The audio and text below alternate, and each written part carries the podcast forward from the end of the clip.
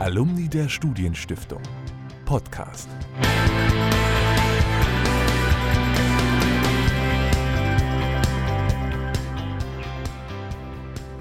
Herzlich willkommen zu unserem Podcast der Alumni der Studienstiftung. Wir sitzen dafür zum ersten Mal gemeinsam in einem Raum. Wir, das sind Charlotte Bartels, zweite stellvertretende Vorsitzende des Alumni-Vereins. Hallo, Alfred Schmidt. Ich bin bis Juli 21 der Vorsitzende gewesen. Und ich, Philipp Martin, ich bin seitdem der neu gewählte Vorsitzende des Alumni-Vereins. Wir möchten euch heute mit diesem Podcast ein paar Einblicke in die Arbeit unseres Vereins geben und dabei natürlich Alfred danken und gemeinsam mit Philipp auf die Pläne für die kommenden Monate schauen. Wir beginnen dabei mit einem kleinen Blick zurück. Alfred, wie bist du denn damals zum Alumni-Verein gekommen? Ja, das war, als ich noch in Karlsruhe gearbeitet habe und einfach viele verschiedene Leute zusammenbringen wollte, um Veranstaltungen zu organisieren, zum Beispiel auch ein Wochenendseminar, das haben wir damals gemacht. Karlsruhe ist natürlich ein Standort, an dem Datensicherheit, also sozusagen äh, Jura und Technik zusammentreffen, weil es ist ja ein großer Rechtsstandort und auch ein großer Hochschulstandort und aber auch voll mit Leuten, die sich auskennen mit IT. Das fand ich ein interessantes Thema und ich habe einfach Leute gesucht für Vorträge, für verschiedene Themen und die zusammenzubringen und die Regionalgruppe sozusagen nicht mitgegründet, aber ich bin dazugekommen und dann darüber dann in den Vorstand. Und Philipp, warst du damals auch schon mit dabei? Ich bin später dazu gekommen. Ich war zwar schon relativ lange eigentlich seit meiner Förderung im Alumni-Verein aktiv, habe mit dem Forum Rechtswissenschaft mit anderen gemeinsam ein juristisches Mentoring-Programm gemacht, habe äh, gemeinsam mit anderen die kulturelle Reihe gemacht in Mainz, Wiesbaden, wo ich herkomme und bin dann, glaube ich, 2018 um den Dreh irgendwann auf diese, war ich mal auf einer Delegiertenversammlung, bin dann von Alfred angesprochen worden und so bin ich dazugekommen, ja. Und Alfred, was waren so die, die Höhepunkte deiner Amtszeit? Also wenn du jetzt darauf ähm, zurückblickst, äh, du hast jetzt von den Anfängen gesprochen, was ist so das, was dir in Erinnerung bleiben wird aus den vergangenen Jahren? Also ich glaube erstmal, dass wir den Verein gemeinsam mit diesem achtköpfigen Gremium des Vorstands komplett neu aufgestellt haben und so ein bisschen diese künstliche Schwere und Förmlichkeit habe ich jedenfalls versucht wegzukriegen und das Ganze auch ein bisschen diverser zu machen und ehrlich gesagt auch ein bisschen jünger und ein bisschen bunter. Äh, ich glaube, das ist halbwegs gelungen. Wir haben jetzt einen paritätisch besetzten Vorstand. Wir haben natürlich nach wie vor eine sehr, sehr große Vielfalt. Da brauchte ich nichts dran zu machen. Äh, und ich hatte vor allem ein tolles Team von Leuten links und rechts von mir, äh, die einfach Expertise reingebracht haben. Äh, ich bin ja Journalist und von der Ausbildung her jetzt äh, Historiker und Politologe. Und äh, die Leute im Vorstand haben aber ganz viele Kenntnisse, die man gut zusammenbringen kann. Da sind Leute dabei, die sich in Mathematik, in Jura, auch in Bilanzen und in Gremienarbeit auskennen. Und das braucht man einfach, weil Vereinsvorstand bedeutet ja einfach, dass man alles so organisieren muss, dass es auch eine Software gibt zur Mitgliederverwaltung, dass es eine Verwaltung gibt für die vielen verschiedenen Veranstaltungen, die wir machen. Und das Ganze auch noch mit ein bisschen Inspiration und Spaß einer Sache Sache zusammen zu fusionieren, äh, das war schon eine echte Aufgabe und die Highlights waren im Grunde äh, die Veranstaltungen selber, dass wir das auf die Schiene bekommen haben, dann in der Corona-Zeit äh, es hingekriegt haben, sehr viele Sachen online zu bringen und ehrlich gesagt auch eure Arbeit, würde ich sagen, war für mich ein Highlight, denn ihr seid ja bei denjenigen ganz vorne dabei, die es geschafft haben, den Verein ins Netz zu bringen und stärker eben durch Online-Aktivitäten und auch in Social Media mit den verschiedenen Apps, die dazugehören, zu installieren. Das war was, was vorher komplett gefehlt hat. Schön, dass es das jetzt gibt. Wir sind ja ein Verein, der vor allem daraus besteht, dass man sich trifft, dass man sich austauscht. Und dafür waren die letzten anderthalb Jahre, glaube ich, sehr, sehr hart. So habe ich das zumindest wahrgenommen. Was war denn dann das, was dir da Spaß gemacht hat noch? Was ähm, waren die Herausforderungen, auch vor denen wir ganz konkret standen, als die Corona-Pandemie losging? Ich habe im Grunde an der Stelle, wo viele in diesen Lockdown gegangen sind, den man ja eigentlich nicht so nennen soll, weil andere Länder viel echtere und schlimmere Lockdowns hatten. Wir hatten ja jetzt nicht so Ausgangssperren oder Sportverbot oder so, aber wir hatten schon alle eine Phase. Meine beiden Kinder, die ja auch studieren, hatten auch eine Phase, in der man komplett vorm Bildschirm geklebt hat. Das ist einfach schlecht, weil man will ja sich äh, austauschen, auch mit Blickkontakt, auch im Gespräch. Äh, die ganze Körpersprache hat ja gefehlt, auch die ganzen Zwischentöne, die dazugehören. Und das ist schon ein echter Mangel. Wie das versucht wurde, wurde, so nach und nach aufzubrechen und äh, zugänglicher zu machen. Das fand ich schon einen faszinierenden Vorgang. Und was ich auch klasse fand, war die Vielfalt von Veranstaltungen. Also da wirklich alles dabei gewesen. Von Astrophysik über Baufinanzierung bis hin zu, äh, weiß ich nicht, Zytologie und Zellforschung. Also äh, die Vielfalt zu erleben, die so im Grunde an den vielen verschiedenen Standorten in Deutschland live stattfand, ins Netz transportiert zu sehen. Das war schon sehr interessant. Und man sieht dir das auch an, dass du mit richtig viel Herzblut ähm, dabei warst und dabei bist und dass es für dich überhaupt nicht so ein bürokratisches ähm, Amt war. Was nimmst du denn persönlich für dich mit? Also was war neben diesen ganzen, ähm, du hast über viele Veranstaltungen gesprochen und so weiter, über die Software, das ganze quasi Management, Mikromanagement und so weiter. Was bleibt so für dich ähm, persönlich als Mensch in Erinnerung? Einmal das Gemeinschaftsgefühl auf jeden Fall. Also dass man äh, in dem Kreis der Leute, die gefördert wurden von der Studienstiftung, sehr vieles schon mal voraussetzen kann und einem sehr viel abgenommen wird im Sinne von Vertrautheit, dass man so eine gemeinsame Basis hat.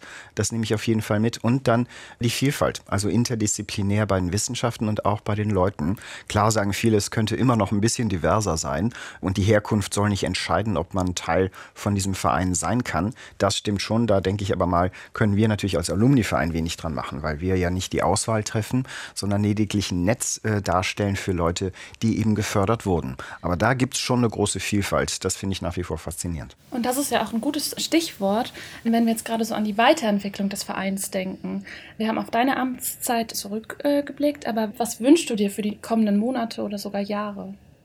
Dass das eine gute Verstetigung gibt in den verschiedenen Fachrichtungen und dass die mehr untereinander ins Gespräch kommen. Also dass wirklich Leute aus der Jura, aus der Naturwissenschaft, aus den Geisteswissenschaften und ja übrigens auch aus den Künsten miteinander was auf die Beine stellen und im Grunde jetzt, wo wir langsam aus Corona rauskommen, auch eine neue Gemeinschaftlichkeit finden, ja, indem man wieder zusammen ähm, Unternehmungen macht. Das ist ja schon an sehr, sehr vielen Stellen der Fall. Die Leute gehen wieder auf Picknicks, auf Museumsbesuche, zu Vorträgen oder einfach auf Freizeit Freizeiten sogar miteinander. Es gibt ja auch schon wieder viele Akademien übers Wochenende, Wanderungen und sonstige Treffen, nicht nur im Freien. Hoffentlich geht es jetzt in der nächsten Saison auch innen weiter.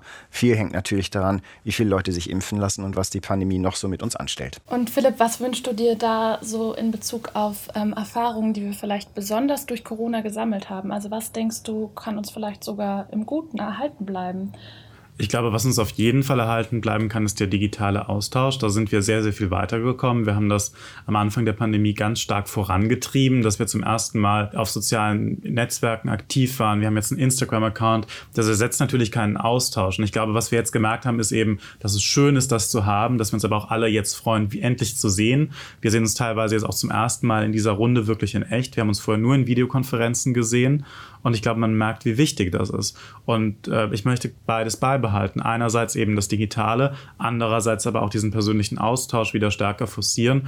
Und was Alfred angesprochen hat, ist richtig. Wir haben natürlich nur bedingten Einfluss darauf, wer überhaupt Stipendiatin oder Stipendiat ist. Aber wichtig ist, dass wir dann beim Zugang zum Alumni-Verein nicht noch eine zusätzliche Hürde einbauen und dass wir möglichst divers sind und dass wir gleichzeitig eben auch ein bisschen zurückwirken und schauen, wo können wir eigentlich die Studienstiftung unterstützen, noch offener zu werden. Ich glaube, das ist ein ganz wichtiges Anliegen. Warum engagiert man sich eigentlich im Alumni-Verein? Warum macht man da was? Und ich glaube, dieses Motiv zurückgeben ist ganz typisch. Das ist vielfach auch finanziell verstanden worden und wir spenden ja auch immer ganz erheblich an die Studienstiftung. Aber ich glaube, wir können eben auch viel an Erfahrungen zurückgeben im Rahmen von Mentoring, im Rahmen von unserer Roadmap Bildungsgerechtigkeit, die wir starten wollen, um da noch wirklich äh, die Möglichkeit auch zum Engagement, zum sinnvollen Engagement zu bieten, stärker. Und bevor wir über diese konkreten Projekte ähm, für die Zukunft sprechen, ähm, würde mich ein ganz kleiner Einblick in dieses Ressort Kommunikation interessieren. Du hast es eben erwähnt. Du bist da sehr aktiv und es hat sich sehr viel getan. Wo findet man denn den Alumni-Verein im Netz? Wo kann ich denn da folgen? Was kann ich machen? Also die erste Möglichkeit ist natürlich diesen Podcast zu hören. Und du bist, das muss ich zurückgeben, da ja auch sehr aktiv. Und dann natürlich auf äh, wirklich eigentlich inzwischen allen sozialen Medien, also auf äh, Facebook, das hatte der Verein schon länger, auf Instagram, auf LinkedIn natürlich. Und auf unserer Homepage, die wir neu gemacht haben. Und wir sind jetzt auch dabei, das kann man glaube ich schon ankündigen, einen Newsletter in neuer Form zu machen. Also wir werden da stetig professioneller, aber wir sind natürlich ein Verein, der auch sehr, sehr viel auf Ehrenamtlichkeit setzt. Und da ist es nicht so, dass man äh, jetzt einmal sagt, wir möchten jetzt sozial auf sozialen Netzwerken aktiv sein und dann ist sofort alles da. Das entwickelt sich und ich glaube, wir sind auf einem ganz guten Weg. Wir freuen uns immer über Anregungen, über Kritik, über konstruktive Kritik natürlich vor allem und sind da auch sehr für Rückmeldungen sehr, sehr dankbar und freuen uns da auf den Austausch. Und das Schöne, um das vielleicht noch zu sehen, ist ja, dass man auch da neue Kontakte knüpfen kann. Also wir haben uns ja zum Beispiel kennengelernt für den Vorstand bei einem Instagram Live, bei dem es um Veranstaltungen äh, in der Pandemie ging. Und das ist, glaube ich, eine schöne Erfahrung, dass es irgendwie das Tanzen noch minimiert und neue Kontakte herstellt. Genau, das ist auch was, was mir immer wichtig gewesen ist, wenn es um diesen Rückblick auf die vier Jahre geht, dass man einfach nochmal klar macht, wozu dieser Verein da ist. Hast du eine Veranstaltung, musst ein Honorar bezahlen, wir haben Geld, brauchst du Leute, brauchst du Vernetzung, auch da können wir gerne helfen. Und dann einfach der Austausch zwischen ja, Leuten mit mehr Erfahrung und Leuten, die mehr Erfahrung brauchen. Das ist auch eine wichtige Sache, weil Alumni ist ja klar, ehemalige Alumnä, Alumni, äh, dass man das einfach fördert. Nicht nur alt und jung, sondern eben auch nicht am Alter festgemacht, verschiedene, ja, verschiedene verschiedene Arten und äh, verschiedene Levels von Erfahrung. Ja, und ich glaube, bei Kommunikation ist das auch eine Herausforderung zu sehen, dass es einfach verschiedene Generationen gibt, die eine unterschiedliche Form der Mediennutzung haben und die alle gleichwertig zu informieren und allen das Gefühl zu geben, dass sie Teil sein können, was ja in den Veranstaltungen auch immer der Fall ist. Das ist ja generationenübergreifend. Das ist gar nicht so leicht. Und da sind wir gerade dabei, das möglichst gut zu ermöglichen. Und ihr sprecht hier von zwei verschiedenen Handlungsfeldern, die es eigentlich auch so beim Alumni-Verein gibt. Also wir haben ganz stark diese Regionalgruppenarbeit, von der du ja auch in Karlsruhe sprachst, Alfred. Und wir haben aber gleichzeitig auch so diese übergeordneten Ideen, wie zum Beispiel irgendwie zurückgeben und die Idee des interkulturellen und interdisziplinären Austausches voranzutreiben. Und ja, dazwischen bewegen wir uns und ganz viel ist möglich. Was ist denn jetzt äh, deine Idee, Philipp, für die nächsten Monate in Bezug, du hast es schon erwähnt, Bildungsgerechtigkeit? Ähm, was ist da so dein, deine Agenda? Was ähm, erträumst du dir mit diesem doch so Dachthema. Wie äh, möchten wir da mit den Regionalgruppen zusammenarbeiten und so weiter? Ja, vielleicht nochmal einen Schritt zurück. Ich glaube, was gerade in dieser Phase ganz, ganz wichtig ist, ist, dass wir zwar ein Verein sind und wie Alfred gesagt hat, eine Struktur bieten, aber wir sind natürlich darauf angewiesen, dass die Regionalgruppen aktiv sind und dass es da Menschen gibt, die ganz, ganz engagiert tolle Veranstaltungen organisieren, die wir unterstützen können. Denn ohne die wären wir am Ende nichts, denn wir können nur die Veranstaltungen bezuschussen, die auch organisiert werden. Was wir mit der Roadmap Bildungsgerechtigkeit, glaube ich, machen wollen, ist einerseits reflektieren, was machen wir schon? Denn es gibt ja viele Mentoring-Programme. Viele von denen haben auch in der Pandemie stattgefunden, teils digital.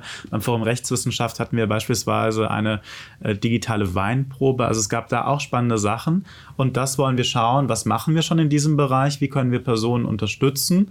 Wie können wir sie unterstützen, wenn sie ihr Studium beendet haben und dann in den Beruf einsteigen. Das ist eine ganz wichtige Übergangsphase, in der wir, glaube ich, wirklich äh, mit viel Erfahrung von, von vielen älteren Alumni äh, Hilfe bieten können. Und gleichzeitig wollen wir natürlich schauen, wie können wir auch die Studienstiftung unterstützen. Die Studienstiftung hat sich das Thema Bildungsgerechtigkeit sehr, sehr viel stärker auf die Fahnen geschrieben. Ich finde das persönlich unfassbar wichtig, dass äh, die Studienstiftung als doch bedeutende Institution in diesem Bildungskosmos da aktiver wird. Und, und die Frage ist, was können wir machen als Alumni-Verein? Wo können wir besser aktiv werden? Wo können wir wirklich auch positiven Einfluss auf die Gesellschaft haben? Denn ich glaube, dieses Engagement für sich selbst oder dieses um sich selbst kreisen ist nie besonders gesund. Und da haben wir die Chance, was zu verändern und auch positiv zurück in die Gesellschaft zu wirken. Und der Plan ist, dass wir uns jetzt einerseits anfangen, mit der Studienstiftung auszutauschen. Die Studienstiftung ist dafür auch sehr, sehr offen und dass wir gleichzeitig nach innen in so einen Diskussionsprozess treten. Und dafür ist, glaube ich, wiederum wichtig, dass wir in Austausch kommen, dass wir nicht nur die ganze Zeit hier in Mikrofons reinsprechen, sondern dass wir auch zuhören, hören, was sind die Interessen der Personen im Alumni-Verein, was haben die für Ideen. Und darauf freue ich mich, glaube ich, besonders. Ja, und was ist dabei so die, die größte Herausforderung für dich? Also mal so als provokante Frage. Denn es klingt jetzt alles so, klar, wir haben hier ein kollegiales Miteinander und ganz viel wird fortgeführt und es gibt äh, Visionen und Ideen und so weiter. Aber wovor fürchtest du dich so ein ganz bisschen? Was denkst du, wird vielleicht ähm, schwierig dabei? Ach, ich weiß nicht, ob ich mich fürchte, aber ich glaube, die Herausforderung ist einfach, dass wir ein Verein sind, der inzwischen nicht mehr nur bundesweit ist. Du selbst bist eigentlich in London und dass wir mit denen allen in Kontakt kommen. Ich glaube, das ist einfach verdammt schwierig. Ich weiß, dass ich bis Ende des Jahres wahnsinnig viel unterwegs sein werde, um bei irgendwelchen Veranstaltungen zu sein, um Leute zu treffen. Und trotzdem gibt es ganze Regionalgruppen, in die ich in dieser Zeit keinen Einblick bekommen werde, weil es einfach unfassbar viele sind. Und einerseits ist das toll, es ist toll, dass wir überall sind. Ist, glaube ich, auch, ich weiß nicht, Alfred, für dich war das immer wichtig zu sagen, ich komme irgendwo hin ins Ausland und es gibt da Alumni. Es gibt für mich so einen Anknüpfungspunkt, wenn ich da sein werde. Aber es ist natürlich aus so einer Vorstandsperspektive gar nicht so leicht, mit wirklich, wirklich zu wissen, was ist gerade in London Thema, was ist in München Thema. Frankfurt bekomme ich natürlich aus Mainz gut mit, was ist aber auch in Berlin Thema und das ist echt echt spannend. Vor allem gründen sich ja gerade viele, viele neue Regionalgruppen. Genau, wir sind jetzt auch im Saarland und in Würzburg und es gibt ganz viele ähm, engagierte ehemalige, die sich jetzt zusammenfinden und Regionalgruppen auf die Beine stellen. Und deswegen haben wir da noch was vor, dass wir einfach näher zusammenkommen als ähm, Regionalgruppen, dass wir uns besser vernetzen, dass wir uns persönlich kennenlernen. Und das ist auch ein Projekt für die äh, kommenden Monate. Das wird dann noch sehr viel konkreter werden und wir halten euch auf dem Laufenden. Aber das ist definitiv auch eine Herausforderung, die ich sehe, dass wir bei diesen übergeordneten Themen, die auch wirklich relevant sind, ähm, nicht vergessen, was wirklich vor Ort stattfindet und wie wir da irgendwie auch noch mehr Einblicke bekommen können. Aber Charlotte, lass mich mal zurückfragen. Du bist ja jetzt auch neu in den Vorstand gewählt worden als zweite stellvertretende Vorsitzende. Ein sehr sperriger Titel. Und äh, wie hast du das denn erlebt? Du bist ja in der Pandemie zu uns gestoßen. Ich war beeindruckt davon, wie viel persönliche Bindung und Verbindlichkeit und Zusammenarbeit über Online-Tools hergestellt werden konnte. Also dass das ähm, so straff und so äh, menschlich gleichzeitig organisiert war, dass wir so zusammengefunden haben, hätte ich mir nicht träumen können. Und das ist auch eine Sache, die ich nicht in einem anderen Kontext so erlebt habe während der Pandemie. Weshalb es jetzt irgendwie gar nicht überraschend ist, wie wir jetzt hier in Berlin zusammengefunden haben. Ich hätte das nicht anders erwartet, weil wir uns eben schon so gut ähm, kannten davor. Ich glaube, was auch gerade die Stärke ist, wenn wir über das Internationale sprechen. Es wird immer Alumni rund um die Welt äh, geben. Das heißt, es muss auch Teil des Alumni-Vereins sein, in irgendeiner Form sich nicht dieser Technik zu versperren, sondern eben äh, zu zoomen oder was auch immer. Das heißt, das ist auch eine Sache, die wir, glaube ich, ähm, wirklich so im Hinterkopf behalten sollten, dass es so also, äh, positive Seiten hatte. Ja, das war auch eine Sache, die ich im Verlauf von diesen vier Jahren äh, im Vorstand äh, faszinierend fand, dass ich an vielen Stellen in Deutschland und in der ganzen Welt neue Gruppen zusammen zusammenfinden. Und das ist natürlich auch was Schönes, was auch diese, ich sag mal, Karrierenetzwerke wie LinkedIn und Xing natürlich komplett hinter sich lässt, weil man einfach eine Vertrautheit hat über eine gemeinsame Förderung und auch über eine gemeinsame Hochschulerfahrung, äh, dass man da einen Vertrauensvorschuss füreinander hat. Das heißt, egal wo man hinkommt in der Welt, es sind eigentlich immer Alumni, Alumni schon da. Es gibt ja auch insgesamt 60.000 davon, ganze Menge. Äh, und das ist, glaube ich, ein Gefühl von ja, Vertrautheit, das einem so ein Karrierenetzwerk nicht bieten kann. Wir wollen ja auch mehr und natürlich anders sein. Und das geht eben auch in London, Hongkong oder Würzburg, wo man eben gerade studiert oder arbeitet. Und ich glaube, es ist ja wirklich dieses Ding, man geht zu einem Stammtisch und man weiß nicht, welche Gruppe es ist, wenn man zum ersten Mal da ist und irgendwie erkennt man die Gruppe dann häufig doch, weil man sich dann doch so zugehörig fühlt. Das ist ja was, was ganz viele beschreiben und was irgendwie, es ist ein bisschen nerdig, aber ich glaube, der Alumni-Verein ist auch ein Verein, in dem man auch ein bisschen nerdig sein darf und das ist, glaube ich, ganz schön. Genau, es ist äh, auf jeden Fall eine Grundstimmung des Erlaubens und des die anderen so sein lassens, wie sie sind und das ist was sehr angenehmes und äh, es ist wahrscheinlich echte Toleranz. Also dieses äh, von wegen du bist okay, ich bin okay, Grundlagengefühl, das ist eine eine schöne Sache und der man sich auch sicher sein kann. Das ist ja auch eine Debatte, die wir geführt haben, als du in, der, in deiner Zeit als Vorsitz. Ich erinnere mich an die Delegiertenversammlung in Mainz, wo wir auch ganz intensiv damals, weil das auch in der Studienstiftung ein Thema war, über Debattenkultur gesprochen haben. Also es gab schon einige Themen, die wir auch mit dir oder die du bearbeiten musstest, die relativ groß waren. Ja, Debattenkultur ist eine Sache, die auch an Langanhalten uns weiter beschäftigt wird. Das ist natürlich schwierig, weil sich der soziale Diskurs nach dem Empfinden vieler im, Ver im Verlauf der vergangenen Jahre geändert hat, verschoben hätte ich fast gesagt, was natürlich auch mit dem Aufkommen der sozialen Medien und auch vielen Postings zu tun hat, die möglicherweise von Bots erzeugt wurden. Und dass wir von Anfang an klar gemacht haben, dass wir keinen Hass und keinen Extremismus mitmachen, dass wir zwar eine Basis von gegenseitiger Akzeptanz und Toleranz wollen, aber dass wir auch klare Grenzen ziehen ziehen. Das war sehr wichtig. Das ist eine Sache, über die man stundenlang diskutieren, über die man aber auch sehr schnell beschließen und Konsens finden sollte. Ja, und ich glaube, das ist so ein bisschen, man merkt gerade deinen journalistischen Hintergrund, deinen Hintergrund hier aus Berlin, dass du in diesem Thema drin bist. Und ich glaube, das ist wirklich das Schöne, jetzt wo wir uns so ein bisschen dem Ende des Podcasts nähern, nochmal, dass man sagen kann, ja, wir sind sehr unterschiedlich, aber man profitiert davon. Und ich habe in dieser ganzen Zeit, in der wir zusammen gearbeitet haben, unwahrscheinlich von dieser Perspektive profitiert und wahnsinnig viel gelernt. Und ich glaube, das ist aber das, was du am Anfang angesprochen hast. Wir sind alle unterschiedlich, wir arbeiten sehr, sehr eng zusammen. Es macht einfach auch sehr, sehr großen Spaß. Das ist es eigentlich. Es soll ja nicht nur förmlich und verwaltet sein, sondern es soll ja Spaß machen, genau. Leute zusammenzubringen. Und mit diesen schönen Schlussworten möchte ich mich jetzt ähm, bedanken. Wir beenden diese besondere Podcast-Folge, die wir heute hier in Berlin aufgenommen haben.